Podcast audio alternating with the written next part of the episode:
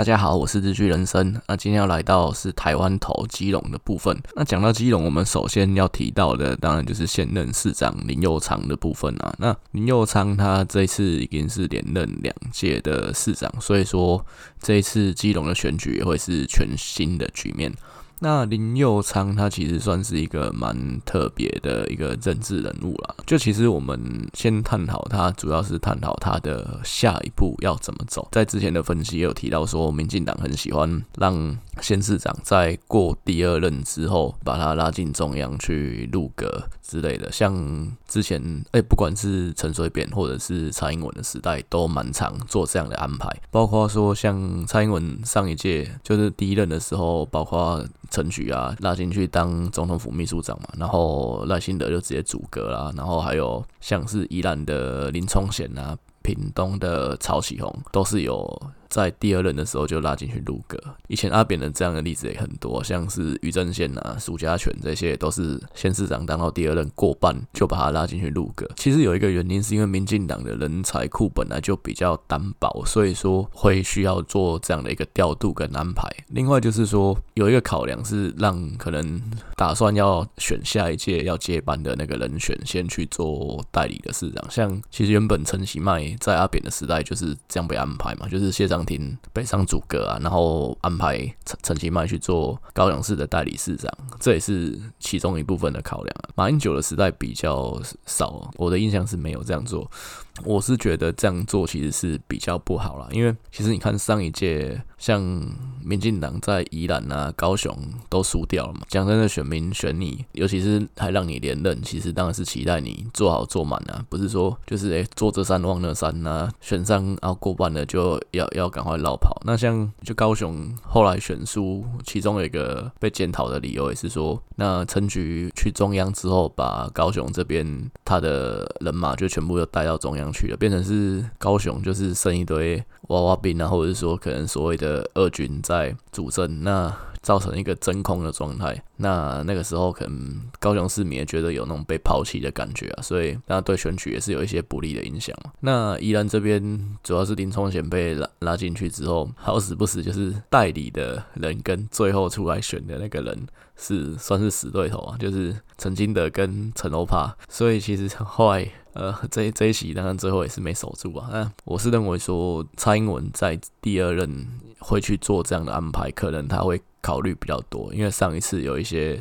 比较不好的结果嘛。这一届民进党现在现有的六席县市长里面啊，加陈其迈七席，不过他刚选上诶，就是有包括林右昌啊，然后还有新竹的林志坚，那桃园郑文灿跟。屏东的潘孟安都是第二任啊，任期也是到今年年初，其实就已经过半了。所以后面有没有可能有一些调度安排，是这四个人有可能被拉进去中央入阁？我觉得这都也是蛮值得去观察。但是我个人现在看起来，包括因为现在也是疫情嘛，所以内阁也是稳定为主。那现在看起来是没有这样，空气是闻不到这样的一个气氛啊。那所以林右昌。他的下一步是什么？那有一个可能是被拉进去看看那个内阁哪一个位置去去补一个位置，这是这是有这是其中一个可能。然后另外就是有传说他想要选台北市长。那选台北市长的话，毕竟基隆跟台北算是北北基同一个生活圈呐，所以其实也是有这一个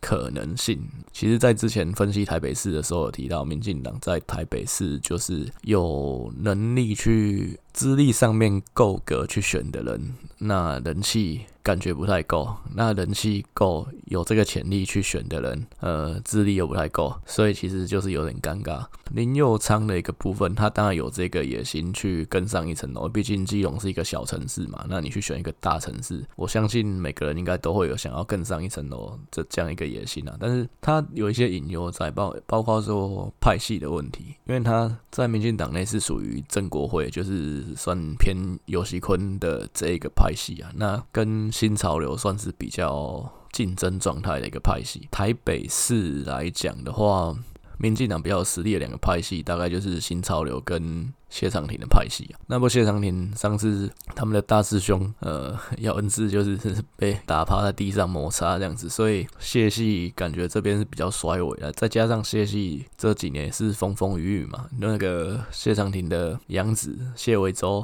保输掉，后面也没有办法继续当议员了，啊，然后甚至还必须跟他。干爸也不是干爸，跟他跟他义父谢长廷就是宣告脱离这个收养关系，就人就知道这欠小，就这个这个欠债到底这这个这个欠欠多大这样。再就是说姚文智选输了嘛，所以其实谢长呃谢长廷的这个派系在台北市感觉就是力量有一些比较衰微一些啦。那其实当初谢伟洲选这个议员，其实。本来不是他规划当中一件事情啊，因为他可能本来也没有想说就是走上政治这条路。那因为走上政治这条路，变成是说去可能要因此接触到一些可能花花绿绿的世界，那是他本来人生没有规划碰到的。因为当初原本我记得没有错的话，是谢长廷拍戏他们。规划的要出来选的一个，当时还是助理的一个新人，就刚好选民服务的时候骑机车出车祸过世，所以变成是谢维洲来选这个议员。那最后他那个时候也选上，才才有这样的后面的一个发展。那选上这个议员对谢维洲来讲，很显然今天来看就是是祸不是福这样。那好，那所以谢其实谢长廷的这个派系现在。因为上次真的选得很难看嘛，那他们要这次要再有说话的一个空间，可能力量又比较小，那就变成是说，可能台北市这边最强大就是新潮流这边了。那新潮流这一边的话，当然吴思瑶是现任的立委嘛，吴思瑶也是有可能去参选这个台北市长，但是就是说以新潮流来讲的话。不管他们有没有派人选台北市长，那他们对这个人选一定会有他们自己的意见跟看法。很显然，如果说推出来人选是林右昌的话，我觉得应该不会是，我自己认为应该不会是新潮流系乐见的一个人选，因为毕竟派系上面就是还是有一些竞争存在，这样子可能会面对到新潮流的一个反对，这是其中的一个一个点。然后再来是说。他坐在基隆市长的这个位置，他要去选台北市长，这其实也很尴尬。因为你想想看，你就是就是之前郑文灿那一集节目，桃园那边分析也有提到，如果说林志坚要去选桃园市长，那他是要坐在新竹县市长的位置上去选嘛？那那对新竹市民来讲，情何以堪？一样，林右昌如果说他要来选台北市长，按你的任期的最后一年，就是规工在台北市来啰啰嗦，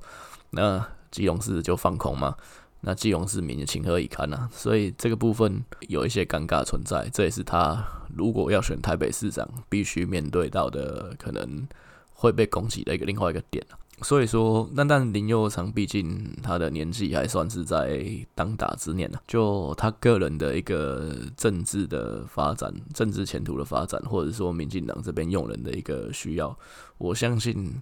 他在基隆市长卸任之后，一定有他的一个位置在，那只是这个位置在哪里的问题。好，那林佑昌这个人，他比较值得去推崇的一个地方是。因为在蔡英文接民进党主席的那一段时间，其实算是蛮辛苦的一个拓荒的过程，包括说可能资源也比较缺乏，在一些艰困的选区，他那个时候也比较愿意去用一些可能新人去那里耕耘。那林佑昌就是在蔡英文接了民进党主席之后，去一些艰困选区垦荒的一个。其中一个人，那他就是负责在基隆这一块，包括二零零九年那次算是民进党可能还在谷底的一个阶段，然后慢慢的走上来。那那次的县市长选举，他就去选了基隆市长，那那个时候拿到六万五千多票，将近六万六千票。那其实以得票率来讲，就选的还 OK 这样子。到了二零一二年，他也有出来选立委。也特别提一下，就是说台湾有有九个比较小的县市啊，就是这九个县市。立委的席次就只有一个而已，所以说，其实，在改成单一选区两票制之后，这这些地方就变成是说，诶、立委跟县市长他所代表的民意其实是一样的。那但花东那边是因为原住民的关系，可能立委的民意还是小于县市长一些啦。不过其他这这几个地方，大概就是选立委其实跟选市长、选县市长是是同一件事情。那所以基隆现在就变成也是一样的情况。那所以，二零一二年他要出来选立委，但是选立委呢，其实不好意思，也是整个就是整个基隆市在选啊，这就是当那个 面对的选民跟跟面对的面积是是一样的。他第二次选，哎，隔了算算上隔了两年嘛，二零零九年底跟二零一二年初嘛，过了两年之后，他进步了大概快要两万票。他第二次就选了大概八万四千多票，就是这其实是蛮长足的进步。当然最后，因为毕竟立委那次是碰到国民党的强棒，就是一个帅哥立委谢国梁嘛，就是这个这个输也是一个该怎么讲？虽然虽然说林右昌年轻的时候叫基隆三浦春马，可是。那个时候这个照片也没流出来，在他现在其实也是胖胖的，所以可能现在也也不是三浦春马，就就是还是输谢国梁不少这样。再来就是第三次选，就是二零一四的市长，诶，这事不过三，第三次就赢了，那就是说这个东西其实这是一个过程，就是就以前国民党一个政治人物叫老尹奇，他讲一句。媒体还蛮常拿来用的话，叫做“戏棚下站久就是你了”。他那个时候是说，因为他在国民党里面可能做了很多苦工啊，然后最后好不容易啊，干李登辉终于看到他了，提拔他出来当大官，所以叫做“戏棚下站久就是你的”。那林佑昌其实在基隆也是一样啊，就是说大家可能不看好，因为毕竟基隆传统上大家都认为就是蓝大于绿嘛。那你绿的去那边经营，等于就算是一直在那边牺牲打，那只是说要帮民进党扛一场啊，然后不要输的太难看，感觉每次的目标大家都。是这样，可是哎，发现妈的扛久了之后，干最后一次竟然赢了。但是他其实票真的一次比一次多了。那他当选那次就是拿到十万票，就是又比你看第一次选六万六万六，第二次八万四，第三次十万。诶，每次每次都有一个很很显在得票数上面都有一个很显著的成长，这其实证明是说你愿意耕耘，其实这整个过程是五年的时间呐，愿意耕耘，其实选民都会看到啦。所以说就是不要认为说你去经经营一个艰困选区，那可能诶就是耕耘之后可能看都没发芽这样子，没有，这其实真的是，我觉得也是时间的问题。你愿意去去耕耘，其实基本上一定是会有一定的成果。就像说可能花莲的萧美琴其实也是一样的。他在花莲整整十年啊，那前面那些年其实也是蛮辛苦的。所以说，艰困选区的经营，基本上如果有人愿意去投入，他其实还是有一定的一个期望值存在啊，不是说就是完全都没有翻转的可能。有没有那种翻转不过来的？有啊，就是金门马祖嘛。那这个就是其实看我文章的分析，我是没有分析过这两个地方，因为没什么好分析啊，所以。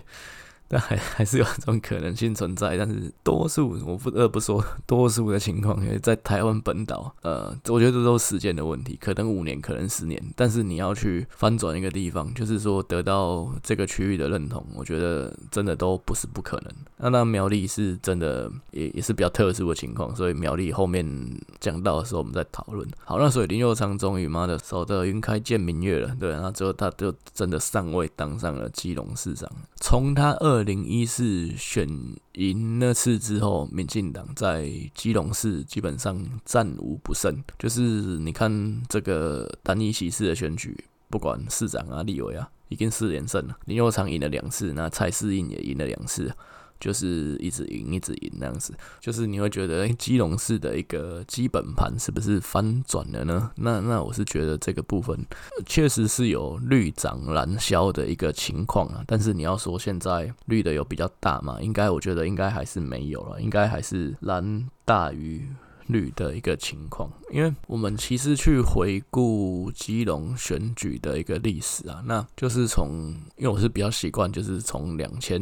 年之后去看，因为其实本来就是大概两千零一年之后才有所谓蓝跟绿这样的一个概念。其实历次的历届的选举，民进党过去在林右昌之前单一席次选举是没有赢过，虽然说李进勇在一九九七年有当选过一次基隆市长，不过那次是因为。蓝营这边分裂，就是许才丽跟刘文雄两个人都参选嘛。那最后李进勇是渔翁得利。后来其实他第二次选连任的时候就也输了。阿扁跟连战对决的那次在基隆，当然也是输啊。所以说，其实基隆的基本盘传统上去看都还是比较难一点。那我们去看现在，因为之前有一集我是特别去讲基本盘啊，就是基本盘这个东西，我其实反复推敲了还蛮多次的。那那。集里面我讲我分析的一个原理，怎样去估算啊？那我现在是比较倾向是说，大概台湾的蓝绿基本盘就是蓝的占四十趴嘛，那绿的大概三十五趴，剩下的二十五趴是中间选民。所以我们各个县市都是用呃，就去年总统大选的一个得票去去回推啊。那我是会把韩国瑜的得票这边乘以大概就乘以九十五趴，乘以零点九五。那就是蓝的这边的基本盘估下来大概就是四十趴这样子。那民进党这边，我是用蔡英文的得票去乘以零点六，就是去算去推估民进党绿的这边的基本盘。呃，所以基隆这边算下来，就用这个用这个方法去算的话，大概。蓝绿基本盘大概是蓝的四十三趴，绿的大概三十一趴左右。那中间选民大概二十六趴，就是基本上现况还是蓝大于绿没有错。然后大概如果换算成票数啊，那如果是用呃像去年总统大选这样的一个投票率下去看的话，大概蓝绿之间差异是在两万五千票左右，这是基本盘的一个差异啊。所以基本上还是蓝大于绿啦。不过因为其实这这几次选举，像立委的一个部分，蔡适应他二零一六年的那次选赢，算是也是蓝的这边分裂嘛，因为毕竟郝龙斌有参选，那国民党提名郝龙斌，但是亲民党刘文雄有选，然后加上一个杨思成，他也是算是蓝的属性的这个政治人物，所以其实那次算是国民党可是蓝营这边分裂，民进党捡到一个便宜。林佑昌两次选市长其实赢，主要是赢在国民党这边也有一些状况，因为二零一四那一次是蓝的，就原本要提名议长黄景泰，那但是黄景泰因为有一些些司法的因素，马英九后来没有让他选，那但是黄景泰还是有出来参选。所以其实谢立功的那个得票就很低啊，那那时候谢立功的得票大概就只有林佑长的一半左右而已。去年的立委选举这边，蔡适应连任，其实主要也是蓝的这边也有张耿辉跟杨思成都有同样在就是参选，所以说其实两次蔡适应选赢都是一律战三蓝啊，就是蓝的这边都蓝的属性的人大概都有三个人在选，就是蔡适应两次选。立委他的得票大概都没有到过半啊，所以说其实有一部分也是受惠于兰陵这边没有办法整合这样的一个状况，所以这四次民进党在基隆获胜，唯一一次赢得比较扎实的是林佑昌选连任的这一次，是一对一的情况下直接狙掉谢立功。当然，他二零一四年那一次是有过半，那不过过半的因素那时候也是因为有柯文哲旋风嘛，那民进党这边当然就是。被他 carry 到，然后再来，因为国民党这边自己有一些矛盾，那当然也会有影响。所以说，其实我是觉得以比较扎实的赢的，还是就是林佑昌选连任的这一次。所以你说基隆这边这一次的一个市长选举，当然蓝的这边都会认为说他们很有机会可以拿回来这样。所以我们去看说大概目前的一个状况。因为其实以绿的来讲的话，当然候选人的态势会比较清楚了。因为就是蔡适英就是不二人选啊。因为林佑昌连任两次市长，他也连任了两次立委啊。立委的一个选举基本上跟市长是同样的范围。民进党怎么想都是蔡适英上嘛，这个应该没有什么悬念。国民党这边的话，可能就会比较多的一个呃人选，因为毕竟。基隆就是蓝大于绿嘛，这个东西也也是很多年发展下来的生态。那蓝的这边的人选大概有谁呢？其实就是宋伟立，可能就是其中一个嘛。那宋伟立就是上次选立委输给蔡适应的那位候选人，他之前也是有当过基隆这边的，算那时候黄锦泰时代的一个副议长。他的情况是说，其实上一次立委选举。我那时候是一开始是比较看好宋伟立这边可能会赢啊，不过到最后关头的时候，我我就改变想法，认为蔡适应有机会可以当选。主要有一个原因是因为宋伟立这边他其实个人的争议也算蛮大的，包括说上一次选立委的时候，他被媒体说是最有钱的一个呃立委候选人，因为他名下的那个土地不动产真的妈的超多笔，就是监察院公布了一个数字，让我来查一下大概多少笔呢？当时监察院申报的资料，他有一百五十六笔土地，所以被被称为是一个。立委候选人的地产王，好像玩大富翁一样。其实这因为这个因素呢，大家毕竟还是觉得说，干一个一个立委，一个一个副议长，就是头头低下嘴，所以变成其实这个东西当然观感就不是很好，所以他后来就被蔡适英打下来。再加上蔡适英其实因为刚好基隆执政的也是民进党嘛，那立委是民进党，其实这边比较好做事啊。那他也可以讲出很多他争取帮基隆争取到的一个东西。那确实。选民看你会觉得好像应该是真的都有为他们谋一些福利啊，所以蔡适应基本上就连任成功了。但是宋伟立其实他在上一次选市长的时候，他本来就有要出来，他跟谢立功的初选其实原本也是应该是他赢的，那只是那个时候国民党的民调出了一点问题，然后最后变成是有点乌龙了，那就是变谢立功赢了，那最后翻盘说是应该是宋伟立赢。但是因为那个结果有点搞笑，已经公布了，所以就是君无戏言啊，你也不能改，所以就变成是说，就是搓一搓，宋伟立最后还是被摸头吞下去了，就说好，那我不选不选。所以其实国民党来讲的话，国因为国民党其实也会有一个伦理，就是说，好像你这次吞下去，现在是党会给你别的好处，所以其实我是认为说，是这一次的。市长宋伟立再出来选的可能性就蛮高的，因为谢立功这一边他也离开国民党了，他现在跑去民众党，所以其实就就等于没有谢立功这个人物了。那那竞争者大概就是看起来就是国民党看有什么其他的人啊。那国民党这一边，我是之前也有媒体报道说，那谢国梁好像也有。意愿在布局，因为毕竟谢国梁他本来就是大家看好有机会，国民党这边有机会成为基隆市长的人选。那只是之前前面几年，包括二零一四的时候，蓝营这边声势很差嘛，那他也没有想要选，然后甚至立委他也不选了，就是整个裸退这样子。就是他在算是离开一线的选举战场这么多年之后，其实有应该有超过。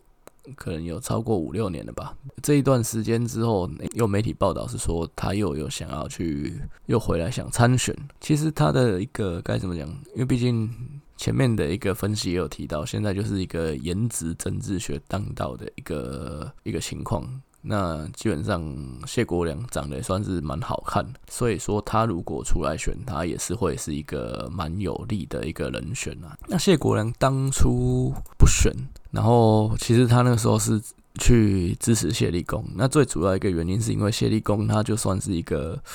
比较没有包袱的一个人。那他他虽然也是姓谢，但那不是谢不是谢国梁他们家的人，没有什么亲戚关系啊。那就是感觉这个人没有一个拍戏的背景。对，像谢国梁这种地方世家出身的人来讲，他们就觉得这个是可能最好投资的一个对象，毕竟就干净干净的，然后你也不是谁的人嘛，不是最不是敌敌人的人马嘛，啊，那就是就是我的人马了，所以就是他那时候就是支持谢立功出来选这个市长，那所以他的一个情况是，他那个时候刚好也是看蓝营这边声势比较不利，所以他有点也是。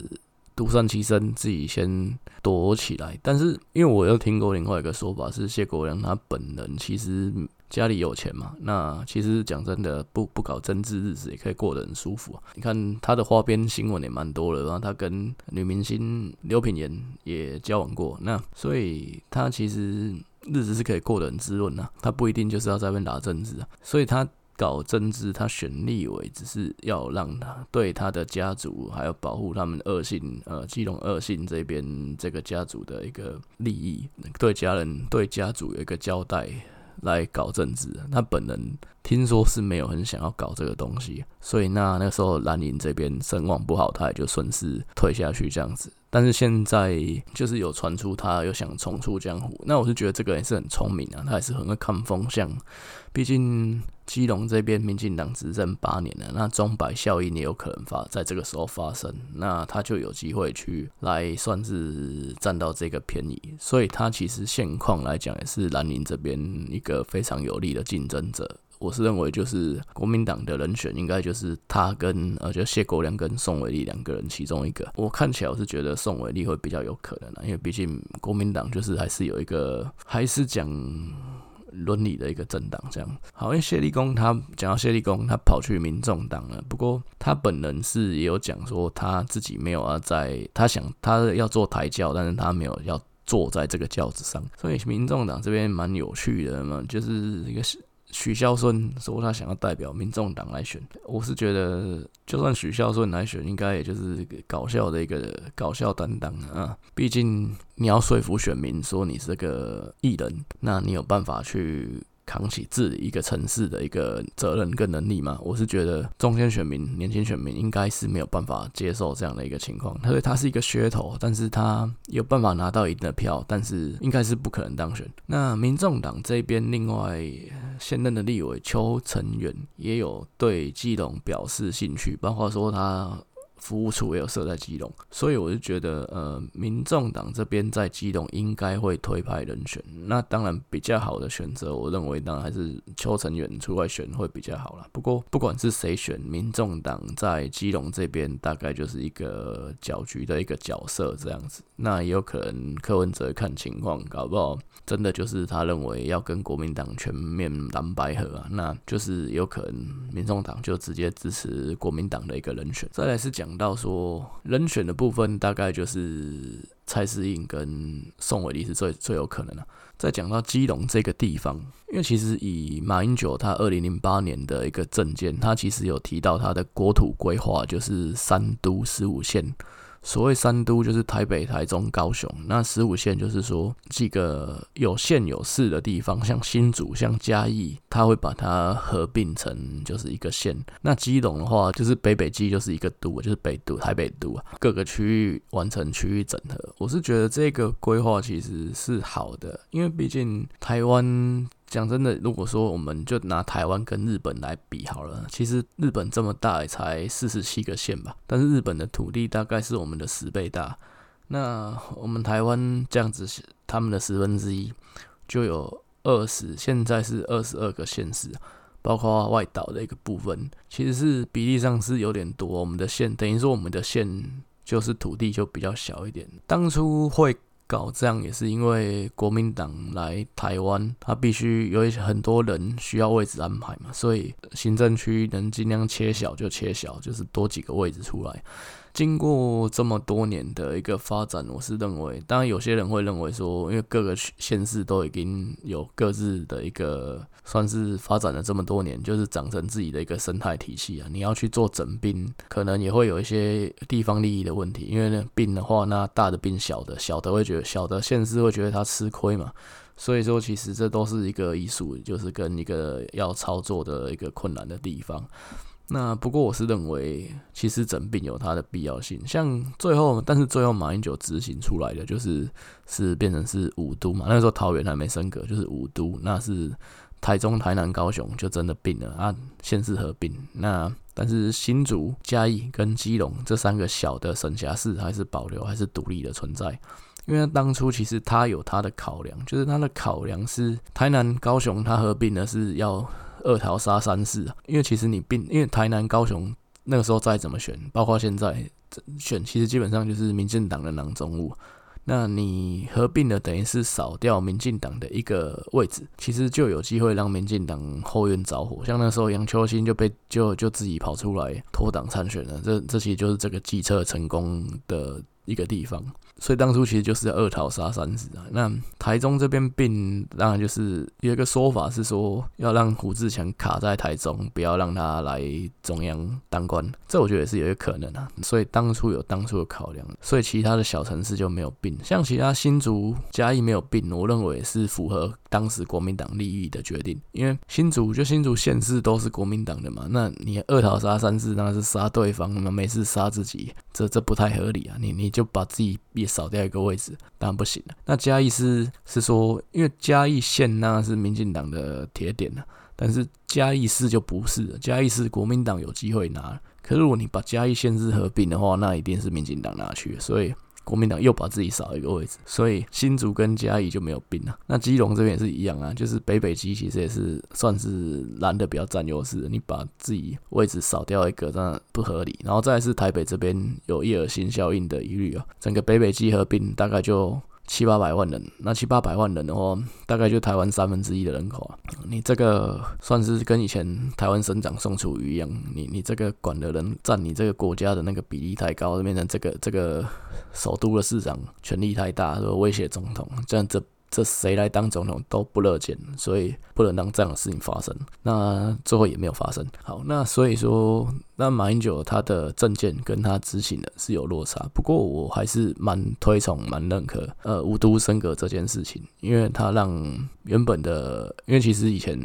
台南县、高雄县这些地方乡镇市长的权力很大，那变成是说县政府可能管不到很多细节。举例来讲，可能你这个小地方路灯不亮。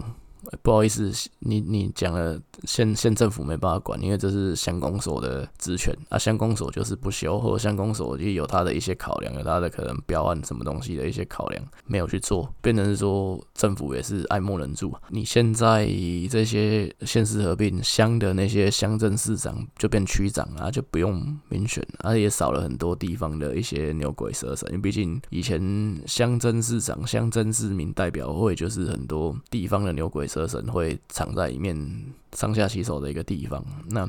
现在就比较没有这样的状况。其实，其实五都升格，我是认为是对台湾是好事情。那包括立委单一选区两票制，我认为也是好事情。好，那所以说，其实最后基隆就还是保留着。但是，我是认为基隆如果就长远来说的话，还是跟。邻近的新北市先合并会比较好一点，因为毕竟你说基隆，我相信基隆市民搞不好也是这样想。其实你这一个一个小的城市，那基本上你单位小，那单位小，你的可以运用的资源。就会比较小。你要说，其实台湾就这么大，你你每个区域你要有一个本位主义存在。例如说，我可能被新北市并了，我是被他吃掉，那就是我可能新北市的好处就不会分给我，就可能我变成是新北市里的二等公民。我觉得这样，如果是这样想，真的也是想太多。所以对基隆来讲，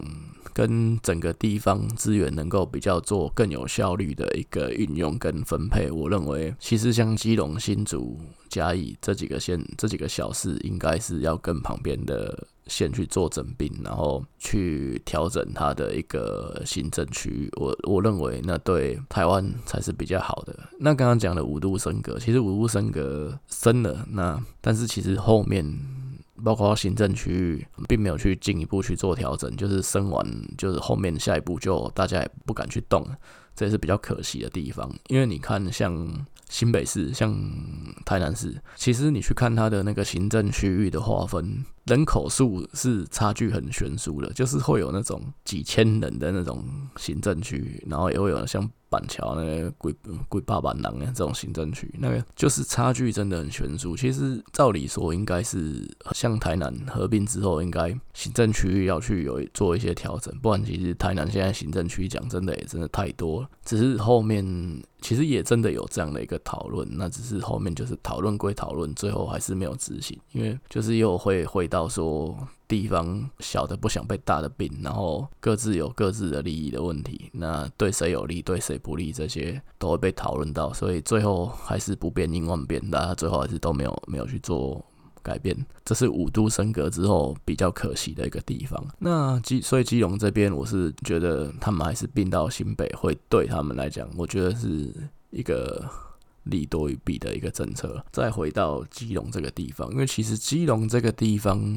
长期以来，他的生活圈，我可以说他其实就是应该是在整个台北的生活圈以内。包括说很多的基隆人，他可能从高中之后，他就是来台北市就学，工作也是在台北市工作。那只是他需要通勤，那通勤对基隆人来讲一定是一个梦魇，因为基本上可以依赖的工具大概就是不脱火车跟客运两种。那火车大家也知道，台铁的搭过台铁就知道台铁的一个品质，毕竟跟捷运那些高铁什么的没有办法，包括误点的问题，包括环境的部分搭乘的品质也都没有这么的好。那所以说，其实基隆市市民也是殷殷期盼说，捷运会有有朝一日可以延伸到基隆去。那林右昌这些年在交通上面的一些努力，最被看见的还是他把整个基隆的转运站就是整个做起来。那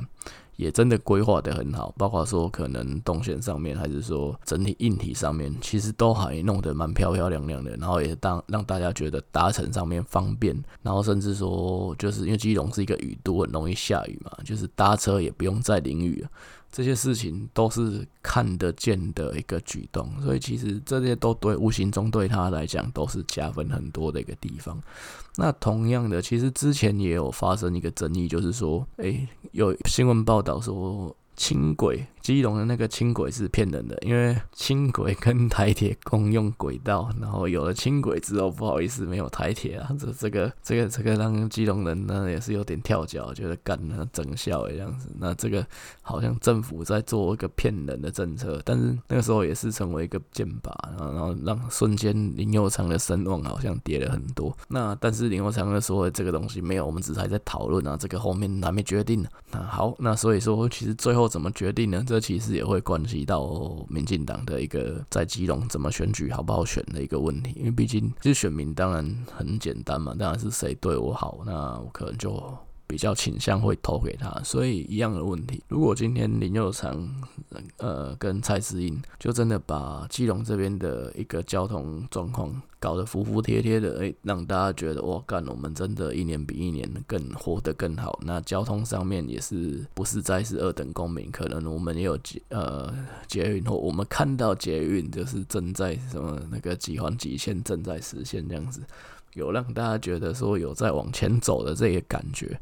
那我相信整体来讲的话，对他们去选举，呃，蔡适应要选上，要去说。说服选民说我是延续林右昌最好的一个的政策，最好的一个人选，我相信也才会有说服力。这样，那再来讲到这个钟摆效应会不会在二零二二年就发生？我是觉得还有需要观察的一个地方，包括说前面几次选举，国民党可能都没有办法是派出最强的人选，或是用最团结的状态出来去跟民进党去做对抗。那这一次有没有办法是一个团结的国民党跟民进党去选？如果是的话，那当然对民。进党的一个压力就会非常的大，这个部分像是宋伟立、谢国梁，其实都是 A 咖的人选啊。只要以国民党这边是有整合出一组人马出来参选，那而且表面上看起来没有任何的一个裂痕跟缝隙的话，我觉得这一场选举还是会比较偏向有利国民，在基隆这边还是比较偏向有利蓝军、有利国民党的一个情况。好，那以上是今今天对基隆市二零二二年